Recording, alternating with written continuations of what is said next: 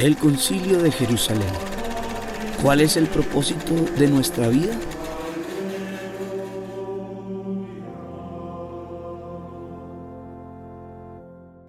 En este capítulo hablamos sobre el pueblo elegido, el sentido trascendente y muchas cosas más. Acompáñanos a vivir la palabra de Dios. Hola, hoy estamos con Juliana Villegas, Antonio Torres. María Paula Gallegos. En nombre del Padre, y del Espíritu Santo, amén. Esto es levantando el velo, una lectura de los, de los apóstoles. Una pasada, una más, una de tantas. Cada vez encuentra uno cosas nuevas, cosas distintas. Una palabra viva. Vamos al capítulo 15 el concilio en Jerusalén o de Jerusalén. Para algunos el primer concilio, aunque es distinto a todos los demás concilios, ¿no? Es más una reunión de, de amigos. Pero en realidad van a definir cosas fundamentales. Van a dar comienzo a la universalidad de la iglesia en esas decisiones, decisiones que parecían entre entre unos pocos van a marcar la historia de la iglesia completamente y la historia de la humanidad, por lo tanto. Entonces algunos que venían de Judea enseñaban a los hermanos, si no circuncidáis conforme al rito de Moisés, no podéis ser salvos. Como Pablo y Bernabé tuviesen una discusión y contienda no pequeña con ellos, se dispuso que subiesen Pablo y Bernabé a Jerusalén y algunos otros de ellos a los apóstoles y a los ancianos para tratar esta cuestión.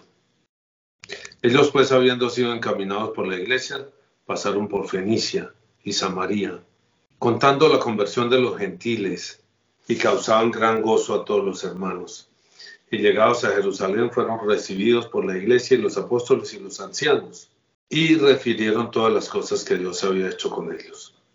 Pero algunos de la secta de los fariseos que habían creído se levantaron diciendo, es necesario circuncidarlos y mandarles que guarden la ley de Moisés.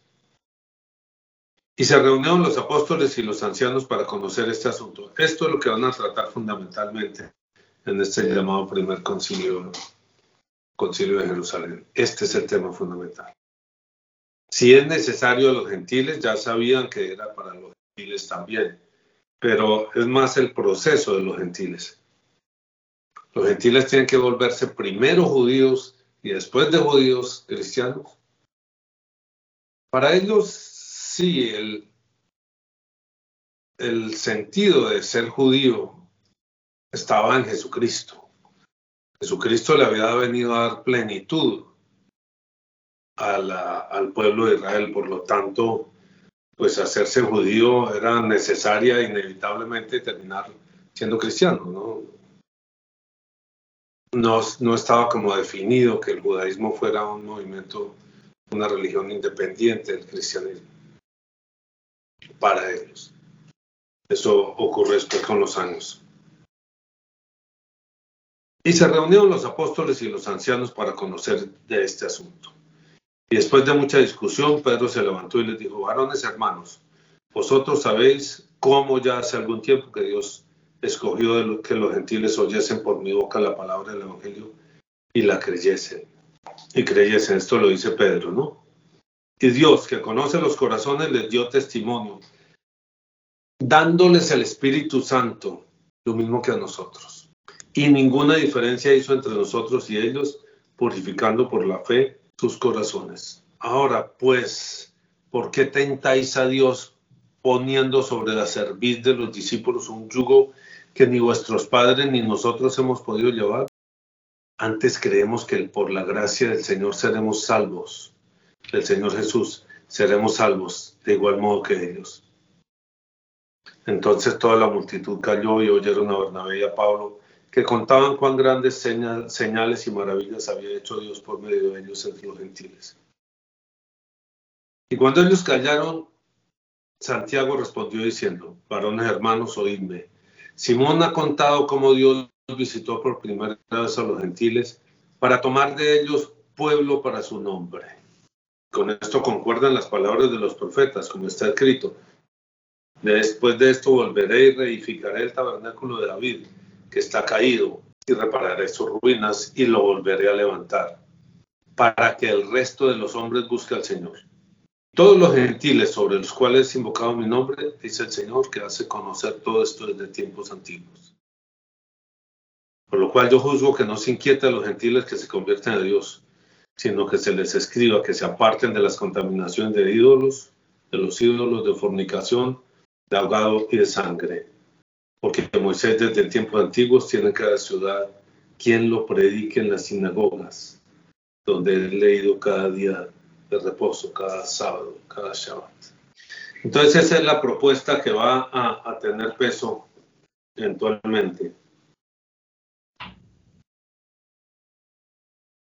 ¿Qué sentido tiene esa discusión, Juliana? Sí, pues creo que, como tú decías, es un momento tal vez crucial del nacimiento de la iglesia porque, porque si se, consideraba que el, pueblo judío era el pueblo elegido y que creo que pues lo fue, pero este es el paso como a, recibir la salvación para, para todos. Por eso, o sea, como Jesús viene, da su vida y envía su espíritu para que todos podamos ser salvos. Ya no. En lo que está diciendo hay un punto importante, lo que estás diciendo. El pueblo de Israel es el pueblo elegido para Jesucristo, para entregar a Jesucristo, para respaldar a Jesucristo, para darle sentido a las palabras de Jesucristo, darle como peso hacia atrás. Es elegido para Jesucristo. No es elegido mm, para que sean felices o para que la pasen muy contentos o porque son especiales. Son especiales sí, porque Jesucristo viene de entre ellos. La elección del pueblo de Israel tiene su sentido y su realización plena en la venida del Señor. Es el Señor Jesús el que le va a dar sentido y, va a ser comprensible que ese pueblo elegido. Sin Jesucristo sería pueblo elegido, me da pena con nuestros hermanos judíos, pero sin Jesucristo estarían como patinando, patinando, patinando eternamente, como en cierta manera los que no han creído en el Señor siguen patinando. Sí de problema en problema y, sin que suceda nada definitivo que le dé sentido a esa existencia de ese pueblo. ¿Sí? Sí. Y también creo que... Sigue, sigue, sigue. Pues no, iba a decir que también creo que esto habla o muestra cómo es que, digamos, la manera de, Dios hacer las cosas, porque él, eh, él tiene él va desarrollando un plan y de todo es como un proceso, ¿sí? No, no, él va preparando como ese nido, ese, ese lugar donde va a hacerse hombre, él va y va preparando todo para, como tú dices, se cumplen las escrituras, o sea que desde cuanto antes él va anunciando, preparando, donde va a poder encarnarse. Y yo creo que en la vida de uno, si uno revisa, también yo he estado dándole vueltas a cómo ha sido el proceso del Señor en mi vida y veo con qué paciencia, ¿sí? Él me ha ido como sacando del error y de la cantidad de cosas donde yo me fui metiendo. Muy rápido me metí, muy lento me ha logrado, veo yo como irme sacando y todo lo que falta, ¿no? Pero es... Sí, permíteme interpretar lo que estás diciendo. Cada uno de nosotros está llamado a ser pueblo de Israel.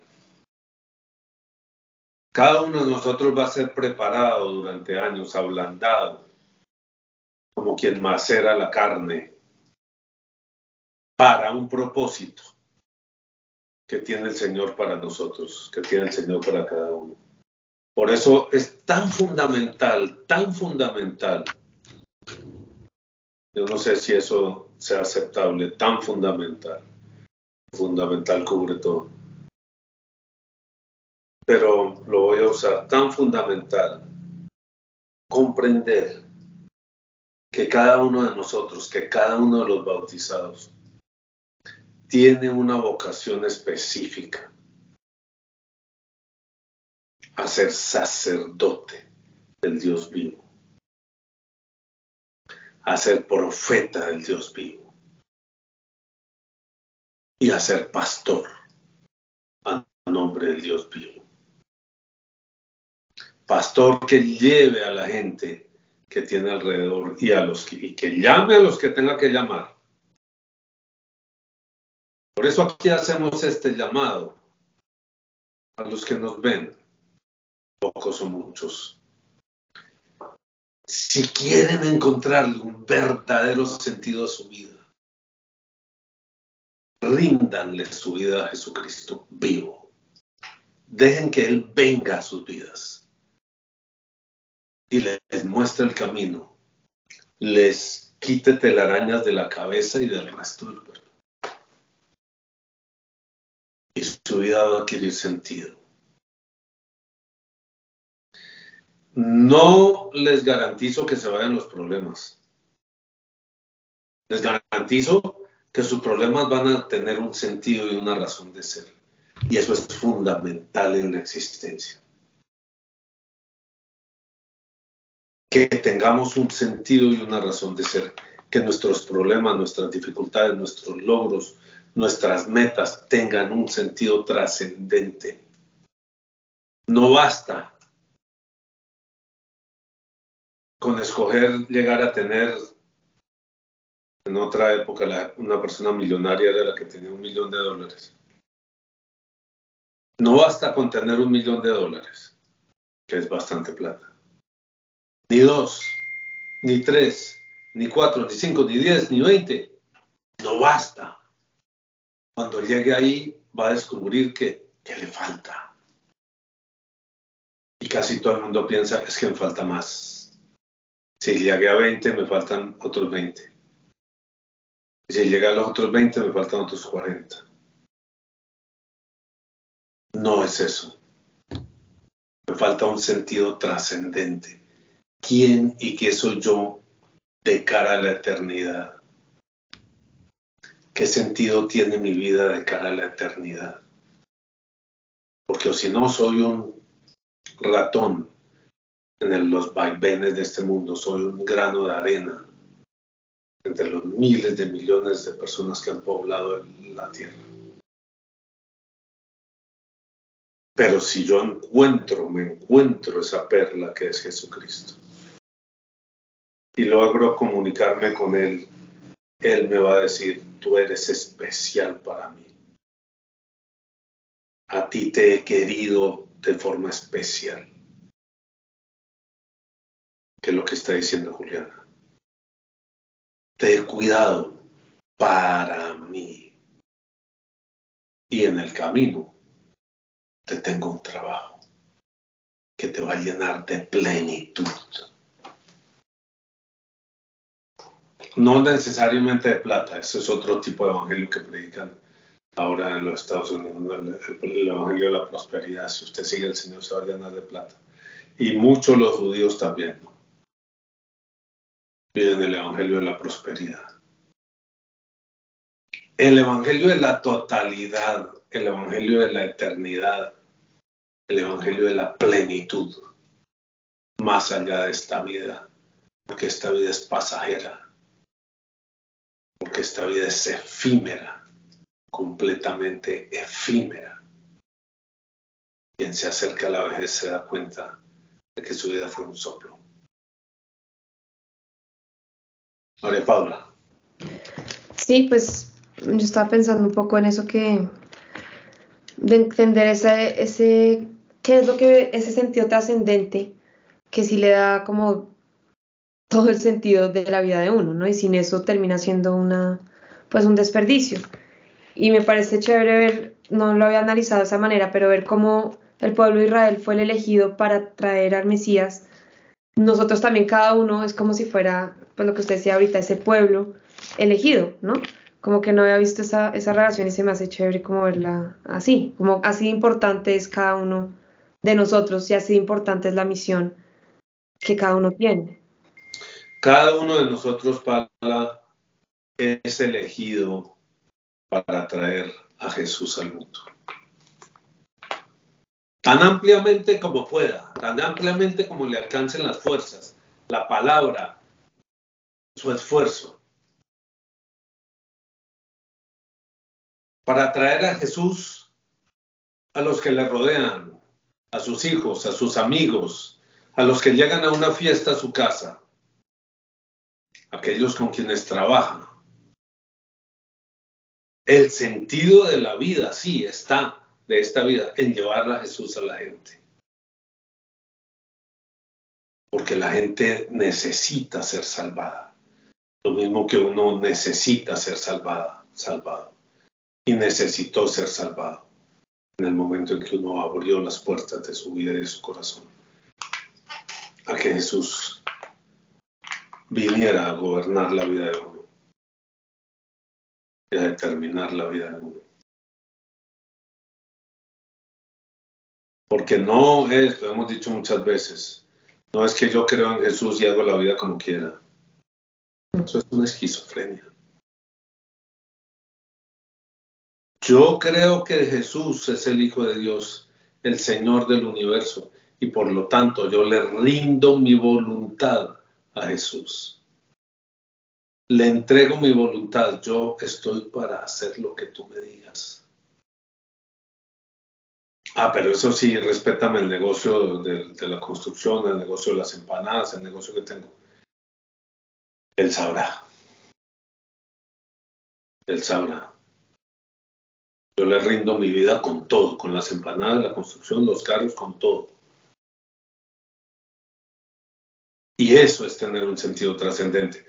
Sentido trascendente quiere decir que es un, sentido que no, se, que no se va a realizar, no va a llegar a la plenitud en este mundo, sino va a llegar a la plenitud más allá.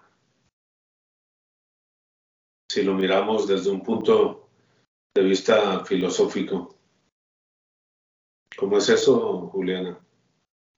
Que la dialéctica o, de, no, somos en, acto o en potencia. Ah, o en potencia. Ay, qué pena estaba pensando. nosotros somos eternidad en potencia. Somos hombres en acto. En potencia porque estamos llamados a vivir para siempre.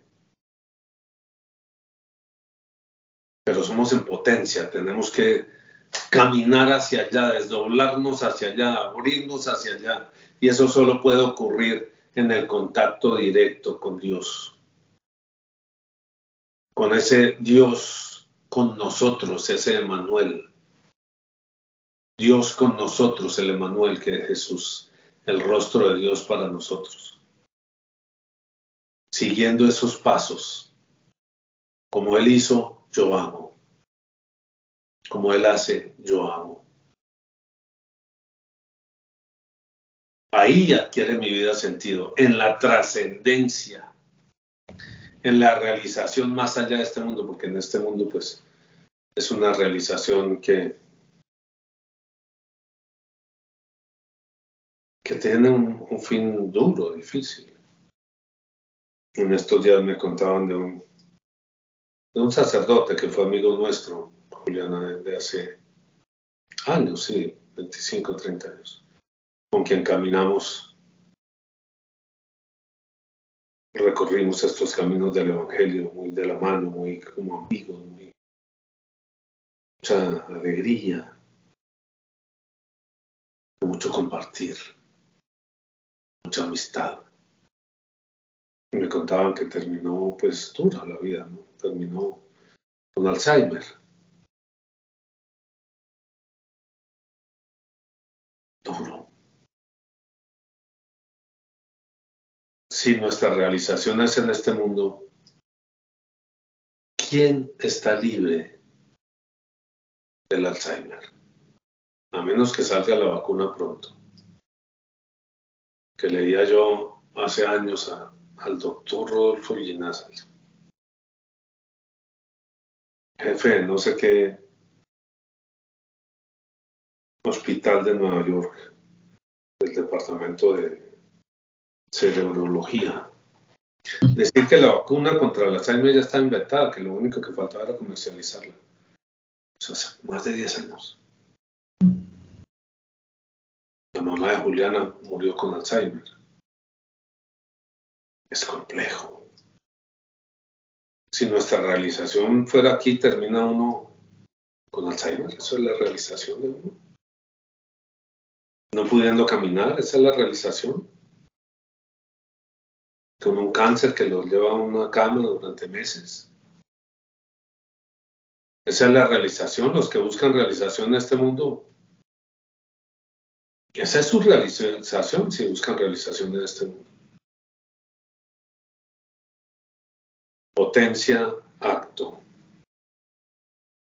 Entonces somos en acto cuando lleguemos a la eternidad. Cuando resucitemos seremos en acto. Mientras tanto somos en potencia y en potencia depende de nosotros en buena parte. Que que nos convirtamos en acto, que lleguemos a la vida eterna. Desde ahora podemos comenzar a caminar, sí. Rindiéndole la vida a Jesús. Dedicando nuestra vida al Evangelio, a enseñar el Evangelio, a vivir el Evangelio, a trabajar para el Evangelio, a gastar nuestro tiempo, nuestras ideas, nuestro dinero. Todo esto vale dinero.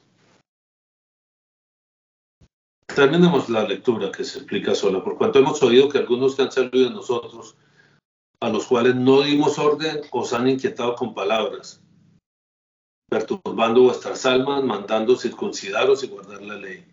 Nos ha parecido bien, habiendo llegado a un acuerdo, elegir varón y enviarlo a vosotros con nuestros amados Bernabé y Pablo, hombres que han expuesto su vida por el nombre de nuestro Señor Jesucristo.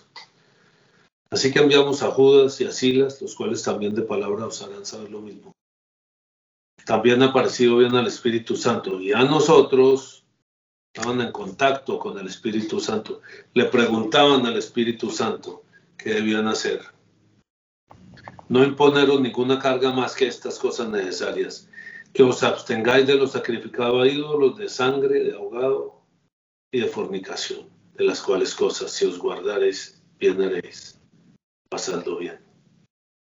Así pues, los que fueron enviados descendieron a Antioquía y reuniendo a la congregación entregaron la carta y habiendo leído la cual se regocijaron por la consolación. Y Judas y Silas, como ellos también eran profetas, consolaron y confirmaron a los hermanos con abundancia de palabras. Y pasando algún tiempo allí, fueron despedidos en paz por los hermanos para volver a aquellos que los habían enviado. Mas a Silas le pareció bien el quedarse allí. Pablo y Bernabé continuaron en Antioquía, enseñando la palabra del Señor y anunciando el Evangelio con otros muchos. Interesante esa, esa forma de vida. La forma de vida como itinerante, pero siguiendo la ruta del Espíritu, la ruta que el Espíritu les marca. Dedicados a la evangelización, siendo recibidos en cada lugar por los hermanos que han abierto el corazón a Jesús, alojados por esas personas, guiados por esas personas. Y miren, porque él, nos habla de, algo, algo que después San Pablo va a aclarar. Judas y Silas, como ellos también eran profetas, consolaron y confirmaron los hermanos con abundancia de palabras. No dice que Judas y Silas fueran apóstoles los apóstoles eran los doce, pero eran profetas. Eran profetas en un sentido que los demás respetaban. Ellos tenían palabra de Dios, ellos llevaban palabra de Dios para las comunidades.